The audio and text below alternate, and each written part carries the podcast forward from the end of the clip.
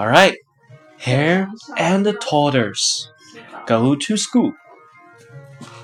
Hare and tortoise go to school. They had a race. Tortoise went on the bus.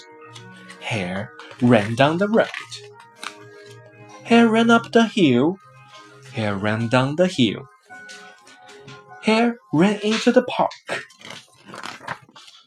I'm hungry, said Hare. He got some food. The bus went down the road. Oh no, said Hare. Hare ran fast. At last, he got to school. You win, said Hare. 野兔和乌龟一起去上学，他们要比赛。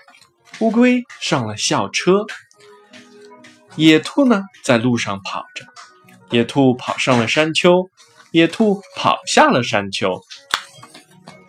野兔跑进了公园，野兔自言自语道：“哦，我饿了。”他买了一些食物吃。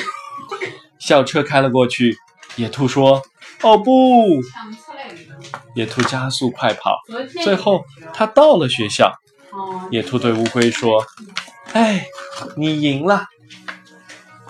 ”Hare，野兔 ；tortoise，乌龟；school，学校；race，比赛，参加比赛；bus，公共汽车；road，公路；hill，小山；park，公园；hungry，饥饿的；food，食物。